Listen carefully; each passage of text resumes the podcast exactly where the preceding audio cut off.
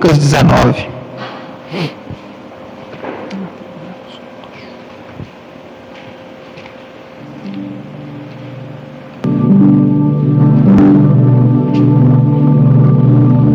Poderíamos falar aqui nessa noite acerca de vários pontos específicos sobre salvação. Eu quero falar com os irmãos a respeito de Zaqueu. O que aconteceu na vida de Zaqueu?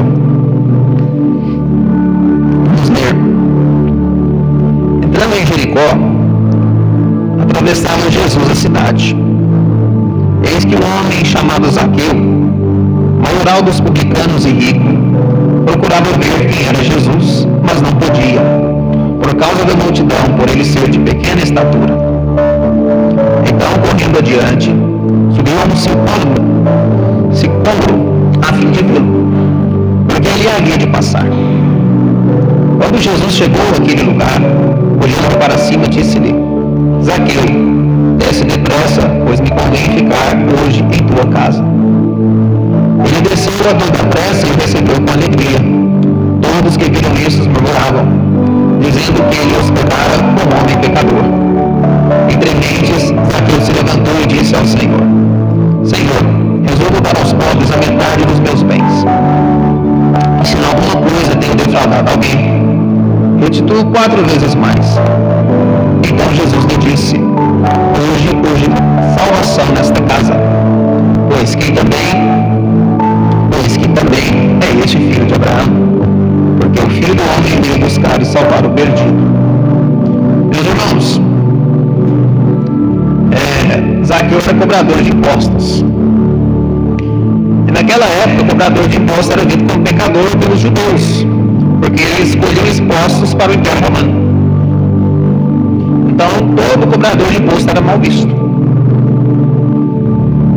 Muito provavelmente, Zaqueu ouviu falar de Jesus e ouviu falar das maravilhas que ele fazia e a respeito dos ensinamentos do Senhor Jesus que transformava a vida das pessoas.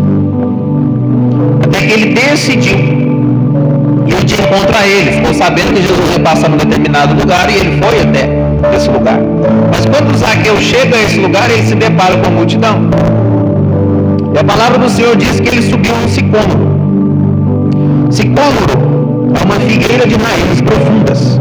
Então ele subiu numa figueira para ver o Senhor Jesus. O interessante é que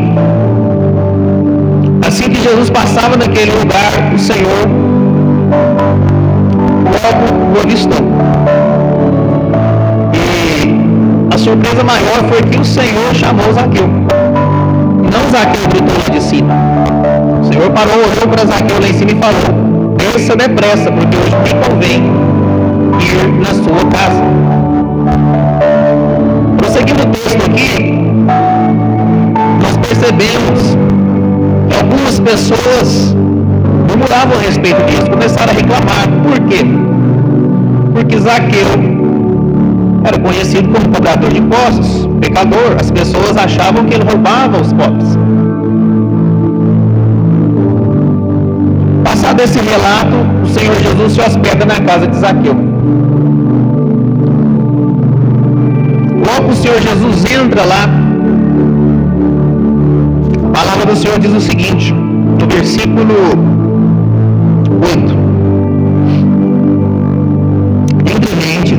Zaqueu se levantou e disse: Senhor, resolvo dar aos pobres a metade dos meus bens, e se em alguma coisa tenho defraudado alguém, restituo quatro vezes mais.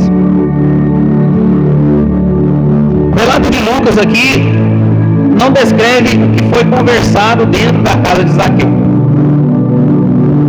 Mas para Zaqueu tomar essa atitude, nós podemos compreender que o Senhor Jesus falou a respeito do Evangelho para ele, a ponto de transformar totalmente a vida daquele homem da água para o vinho. Um homem que cobrava os impostos das pessoas, que era visto como até mesmo ladrão. Esse homem, de repente, ele diz: Senhor, todos os meus bens repartirei 50% com os pobres, metade. Se eu defraudei alguém, restituir quatro vezes mais. Que o Senhor Jesus disse para aquele homem mudar tão repentinamente. Que Zaqueu ouviu a ponto de abrir mão dos seus bens materiais.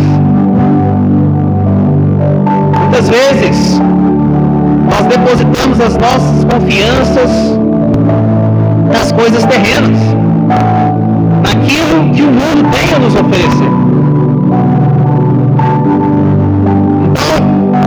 Ponto de vista, podemos imaginar que Zaqueu está, tinha sua confiança no seu dinheiro, mas de repente ele conhece o homem, o Senhor Jesus. Quando o Senhor Jesus hospeda na casa de Zaqueu, Zaqueu toma uma atitude inesperada. Ele vai repartir os seus bens com os pobres. Se ele tiver defraudado, ele vai retribuir quatro vezes mais. Que o Senhor Jesus mostrou a Zaqueu é o que o apóstolo Paulo fala. Porque eu creio no Evangelho que é poder de Deus para transformar a vida do homem. O Senhor Jesus certamente falou a Zaqueu acerca das coisas maravilosas do reino dos céus e do Evangelho. O Evangelho é a boa notícia. As boas novas do próprio Senhor Jesus. Foi tão impactante que Zaqueu decide então confiar por inteiro no Senhor a ponto de desfazer de metade dos seus bens. Toma essa atitude, ele consegue agradar o Senhor ponto de no versículo 9 Jesus dizer: Hoje houve salvação nesta casa, pois que também este é filho de Abraão, porque o filho do homem veio buscar e salvar o perdido. Talvez quando aquelas pessoas começaram a murmurar e falar de Zaqueu, talvez elas não tivessem 100% errado. Zaqueu era pecador, Zaqueu estava perdido. Mas o Senhor Jesus aqui ele diz o seguinte: Eu vim para os perdidos. Eu vim para salvar o homem da perdição. Isso que aconteceu com Zaqueu acontece com todos nós quando nós conhecemos a Cristo. Eu quero falar de três características da vida do cristão, do salvo. Três características que nós fazemos quando nos deparamos a mensagem do Senhor Jesus. A palavra do Senhor diz o quê?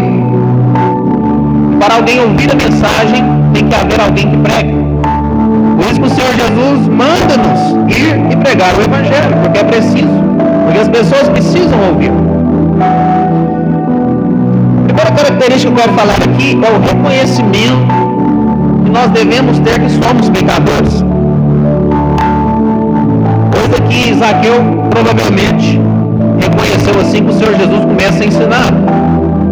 Para ele mudar de vida tão repentinamente, ele teve que reconhecer que ele era pecador.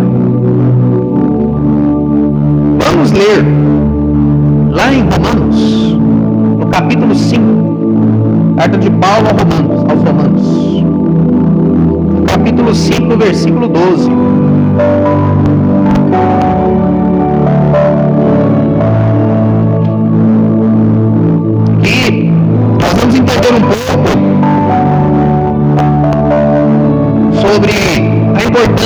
De nos reconhecermos pecadores. Mas primeiro nós vamos compreender por que nós somos pecadores. Paulo aqui ele fala brevemente sobre isso.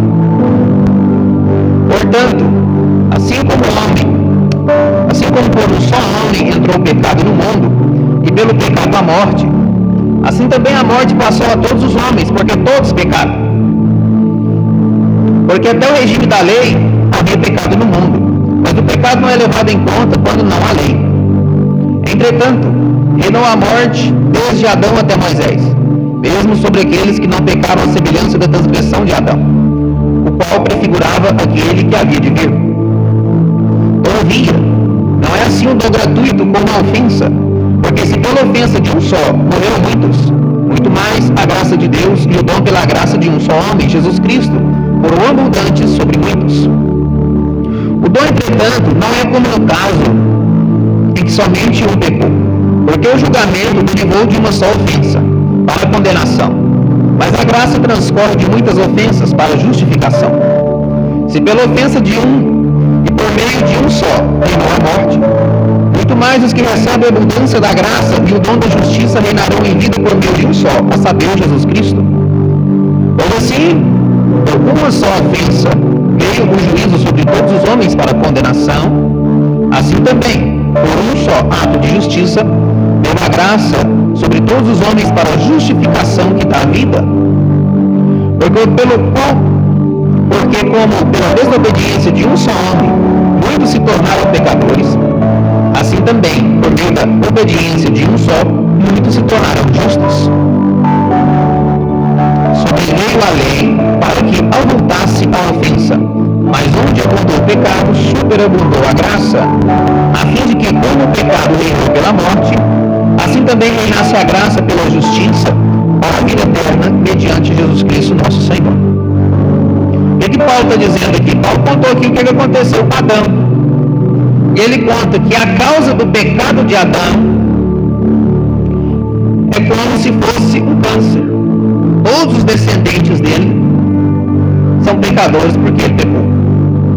Então o que, que Paulo fala? Por causa da desobediência de um só, todos foram condenados. Todos são pecadores.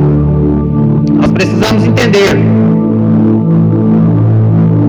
que todos nós somos pecadores.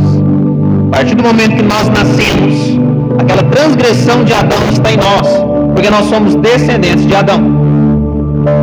Mas a maravilhosa graça de Deus, Paulo continua nos cantando sobre ela. Assim como o pecado veio por meio de um, a salvação também veio por meio de um. Aleluia! E ela veio por meio do nosso Senhor e Salvador Jesus Cristo.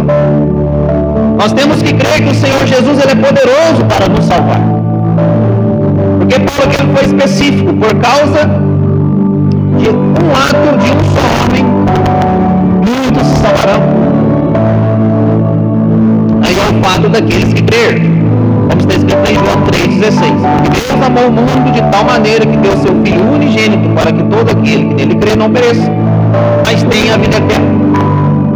Então nós devemos, precisamos crer para recebermos esse dom gratuito de Deus. Porque a salvação ela não é por meio das nossas ações, mas ela é por meio da nossa fé. Nós precisamos crer. Então, a primeira característica da vida da pessoa que encontra o Senhor Jesus é reconhecer que é pecador. Quando nós ouvimos a mensagem do Evangelho a primeira vez,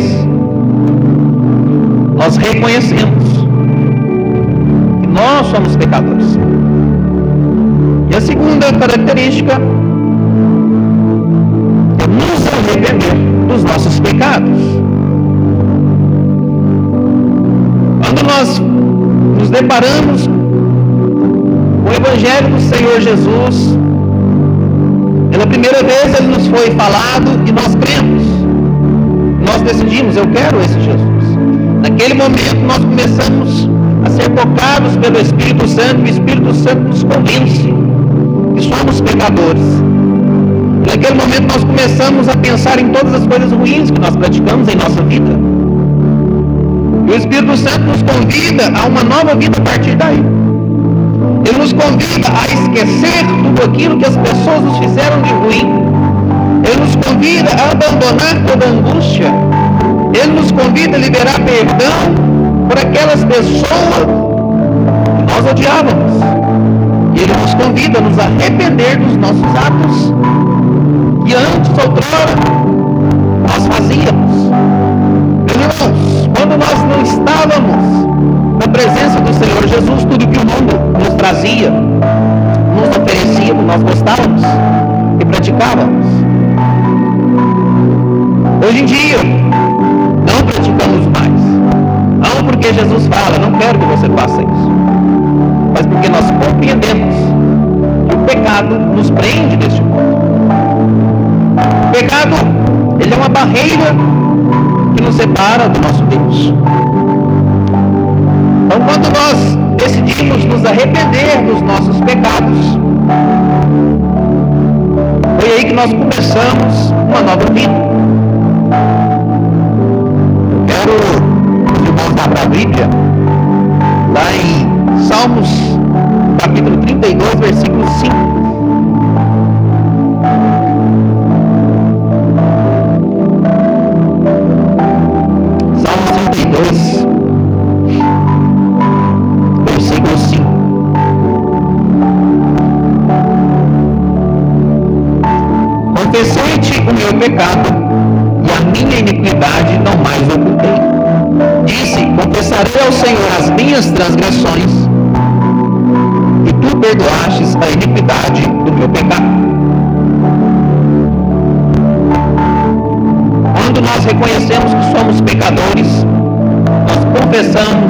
Ao Senhor Jesus todos os nossos pecados. Pedimos perdão ao Senhor Jesus por tudo aquilo que nós fizemos que vai de encontro aos ensinamentos dele. E nós decidimos a partir daí não mais retornar à vida antiga. Se eu roubava, eu não roubo mais. Se matava, não mato mais. Prostituía, eu não me prostituo mais. Se me embriagava, eu não me embriago mais. Porque o Senhor Jesus ele nos faz reconhecer que nós não precisamos dessa coisa para seguirmos a nossa vida a partir de agora. Ele nos faz reconhecer que Ele é tudo o que nós precisamos. Não preciso de algo da terra, alguma ilusão, para ter sentido na minha vida. O sentido da nossa vida agora é o próprio Senhor Jesus. Por quê? Porque Ele disse que voltará para nos buscar. E aonde Ele estiver, nós estaremos com Ele. Então, o sentido da nossa vida não é nos perdermos nos vícios deste mundo.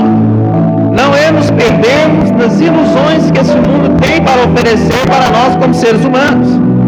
Porque essas ilusões nos afastam do Senhor. E quando nós estamos afastados do Senhor, a opressão vem, a tristeza vem, a vontade de morrer vem, a falta de sentido na vida vem. É o contrário daquilo que Jesus disse: Eu vim para que tenhais vida e vida em abundância. Por enquanto estão entendendo? Amém? Agora, a terceira característica que eu quero mencionar aqui é a mudança de vida, a renovação da mente. Fica claro quando nós vimos aqui na vida de Zaqueu tamanho do poder que tem a mudança de vida. Aconteceu com Zaqueu foi uma mudança de vida extraordinária. Roubava, não roubou mais. Ele tinha o dinheiro com ele, ele agora divide o dinheiro.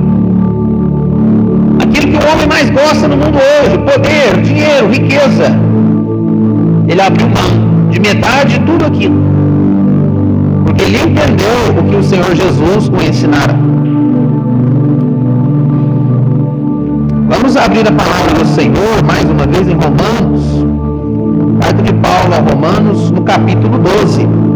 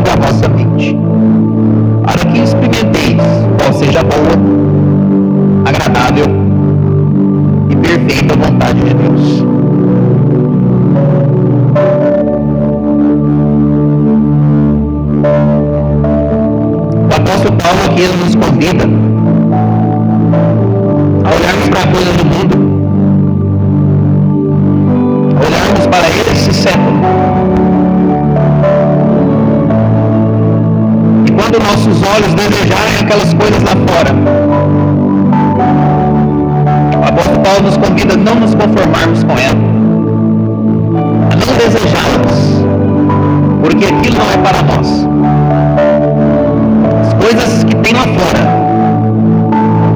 a maioria delas são armadilhas de Satanás para nos afastar da presença de Deus. O maior objetivo dele é esse, nos afastar da presença de Deus. Então ele vai colocando coisas na nossa frente para tentar nos seduzir a olhar para o lado. O Senhor Jesus disse que o caminho é estreito e a porta é apertada, mas que tem um caminho largo e muitos são os que vão por ele. Mas esse é o caminho da perdição. O caminho que o Senhor Jesus nos oferece, poucos entram por ele. Não é a maioria. Por isso que não é fácil prosseguir nesse caminho, porque ele é estreito, é um caminho espinhoso, é um caminho difícil. Às vezes nós vamos nos machucar, às vezes nós vamos ficar cansados, desanimados. Mas o Senhor Jesus ele nos convida a não desanimar, porque Ele diz: No mundo tereis aflições. Ele já nos contou. Aí ele fala: Mas eu venci o mundo, tem demônio. Não devemos nos deixar levar pelas aflições da nossa vida diária. Não sabemos o que vai acontecer amanhã. Não sabemos quais problemas nos chegarão. Mas o Senhor Jesus disse que a cada dia basta o seu mal. Não devemos ficar pensando que semana que vem eu tenho que pagar tal conta, o dinheiro não chegou. Semana que vem eu tenho que ir em tal lugar, fazer tal coisa, mas eu não tenho condição de ir. Ah, Jesus, semana que vem, amanhã, o ano que vem. Senhor Jesus disse a cada dia basta o seu mal.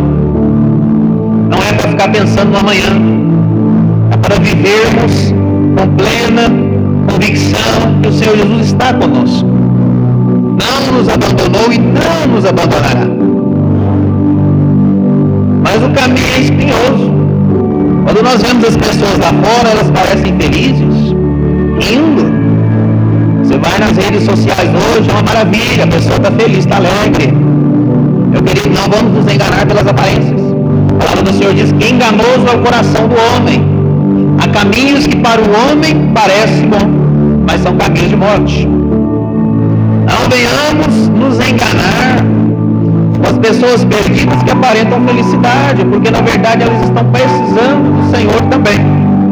Porque lá no seu íntimo, lá no seu profundo, a alegria não faz parte de suas vidas. A paz que nós sentimos neste momento, o Espírito Santo de Deus, reina na vida delas. O Senhor Jesus disse que a paz que Ele nos dá, ela excede todo entendimento. A paz que Ele nos dá, ela não depende das circunstâncias. As coisas não precisam dar tudo certinho para nós estarmos em paz. Porque a paz que Ele nos dá, ela vem de dentro para fora. Não é de fora para dentro as coisas estão dando errado. O vento está sobrando, o mar está forte. Mas nós estamos em paz. Porque confiamos em um Deus é poderoso para mudar situações, poderoso para reverter qualquer situação contrária. Nós cremos no Deus que tudo está no seu controle. Não há nada que saia do controle do nosso Deus. Às vezes nós oramos, questionamos o Senhor por que está acontecendo isso. Aí o Senhor fala assim, vai lá Isaías e lê o que ele disse. O que, que Isaías falou? Isaías olhou para o alto e viu o Senhor assentado em um alto e sublime trono. Isaías viu o Senhor em sua plena glória, em uma visão que o Senhor lhe concedeu. Aquele momento que Isaías vê o Senhor é um momento de aflição para o povo, porque foi o momento da morte do rei Ezequias. Então o povo se encontraram sem um rei. Quem vai ser o rei agora? Então o Senhor mostra para Isaías quem é o verdadeiro rei. O Senhor mostra para Isaías quem está no controle. Meus irmãos, não venhamos confundir as coisas. Nós não temos o controle das nossas vidas. Adianta a gente querer fazer algo se Deus não permitir. Não adianta. Se Deus mandar a gente ir para um caminho, a gente querer ir para o outro, acontecerá o que aconteceu com Jonas. Jonas vai até Nínive. Preciso que você pregue para aquele povo se arrepender. E Jonas vai para Tarsis. E o que acontece com Jonas? Uma consequência de, da, da desobediência. Acontece uma tempestade, águas entram naquele barco, e Jonas teve que saltar do barco. Quando ele salta do barco, a tempestade acalma e o peixe engole ele. E o peixe gospe ele em Nínive. Porque Deus mandou ele para Nínive. Se Deus já tinha decretado que ele ia para Nínive, ele ia querendo ou não. ele foi. E aí sim ele obedeceu o Senhor. Primeiro ele teve que pagar uma consequência que não precisava. Ele não precisava ficar três dias dentro do peixe. Imagino eu que os três dias que ele estava lá e estava lá sem parar, né? Porque se não fosse Deus, ele teria sido engolido e já era. Então muitas das vezes coisas acontecem na nossa vida porque não obedecemos a Deus. A palavra do Senhor está conosco. Tudo que nós precisamos saber para como viver bem está na palavra do Senhor. Muitas das vezes nós fazemos coisas que não está escrito na palavra do Senhor para nós fazermos. E as consequências vêm. Por isso a importância da mudança de vida, da renovação do nosso entendimento que acontece com a pessoa quando ela muda de vida? Quais são as atitudes que ela tem? A atitude de Zaqueu foi totalmente o contrário. Por isso que quando uma pessoa ela vem para Jesus, todos os crentes costumam falar, fulano converteu. Por quê? O que é converter? É mudar o caminho que ele está andando. Fez uma conversão. Ele não anda mais no caminho da perdição, ele não anda mais segundo a lei do pecado, mas ele anda segundo a lei da justiça e da graça, a lei do Espírito de Deus. Agora nós andamos conforme o Espírito de Deus nos aconselha a andarmos. Meus irmãos, abram a Bíblia lá em Gálatas, capítulo 5.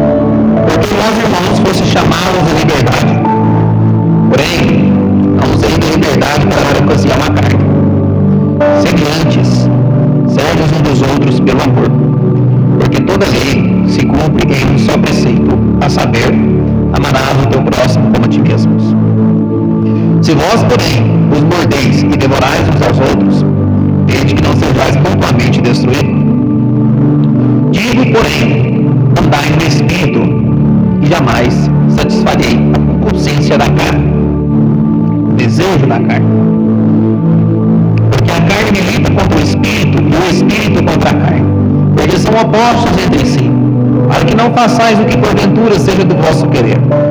Mas se sois guiados pelo Espírito, não estáis sob a lei. Ora, as obras da carne são conhecidas e são prostituição, impureza, lascívia, idolatria, feitiçarias, inimizades, porfias, ciúmes, iras, discórdias, dissensões, facções, invejas, bebedices, glutonarias e coisas semelhantes a estas, a respeito das quais eu vos declaro, como já outrora vos preveni, não herdarão o reino de Deus os que tais coisas praticam. Mas o fruto do Espírito é amor, alegria, paz, longanimidade, benignidade, bondade, fidelidade, mansidão, domínio próprio. Contra estas coisas não há lei. E os que são de Cristo Jesus crucificaram a carne com as suas paixões e concupiscências.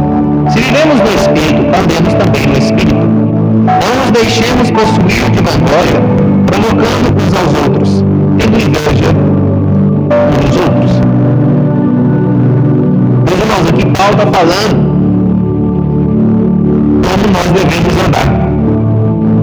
O que essa transformação, essa mudança de vida, essa mudança de caminho vai causar em nós.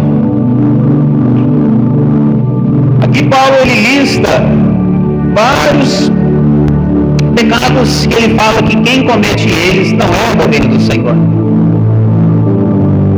Nós precisamos entender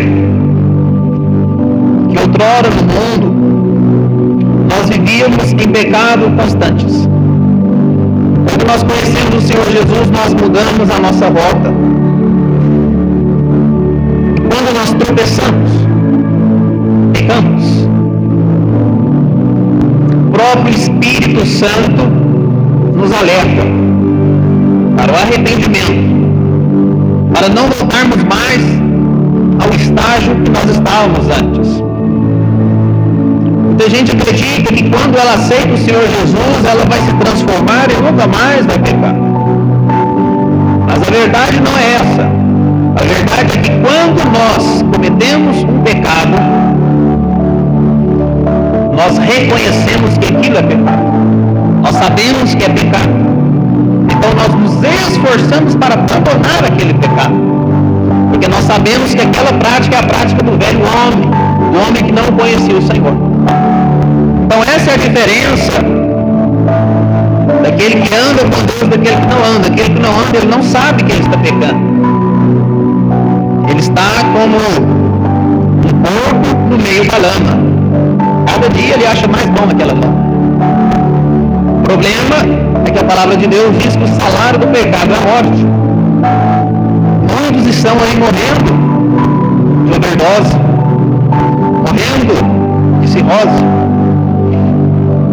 morrendo de tanto se prostituir, pegam doenças que são causadas por essas práticas. Infelizmente, alguns que eram congregaram conosco, mas foram enganados, abandonaram a fé. Como disse, se eu não me engano, o apóstolo Pedro, essas pessoas são comparadas como um cão que vomita e depois ele volta a comer aquele vômito. É isso que se compara a vida de uma pessoa que um dia vê o Evangelho, mas que um dia descarga. Então nós devemos andar sempre em vigilância constante, sabendo que a mudança de vida é diária. Desde o dia em que nós aceitamos o Senhor Jesus, que nós decidimos andar com Ele, o inimigo todo o dia ele vem nos atormentar. Todo o dia ele vem tentar de alguma forma nos fazer sair da presença de Deus. E todo dia nós vamos vencendo. Jesus disse, a cada dia o seu mal. Então a caminhada de fé é uma caminhada que ela parece longa, mas que não é longa. Por que ela parece longa? Enquanto nós estamos aqui vivendo, ela parece ser longa. Mas se a gente parar para pensar que nasceu 200 anos atrás, já morreu, já teve filho, o filho já morreu. Então parece rápido mas quando é na nossa pele parece longa. Mas na verdade não é, porque a morte eterna é a condenação eterna. Se vivermos 70 anos, 70 anos sem Cristo, a condenação ela é eterna. Então não vale a pena.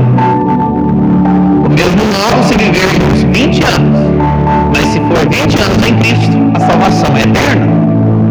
vale muito a pena nós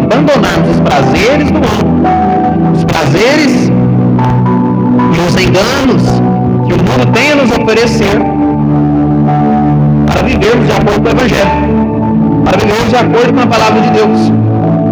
Porque nós sabemos que a nossa recompensa virá. Amém? Para finalizar, eu quero que os irmãos abram a Bíblia agora. Leia 1 Pedro.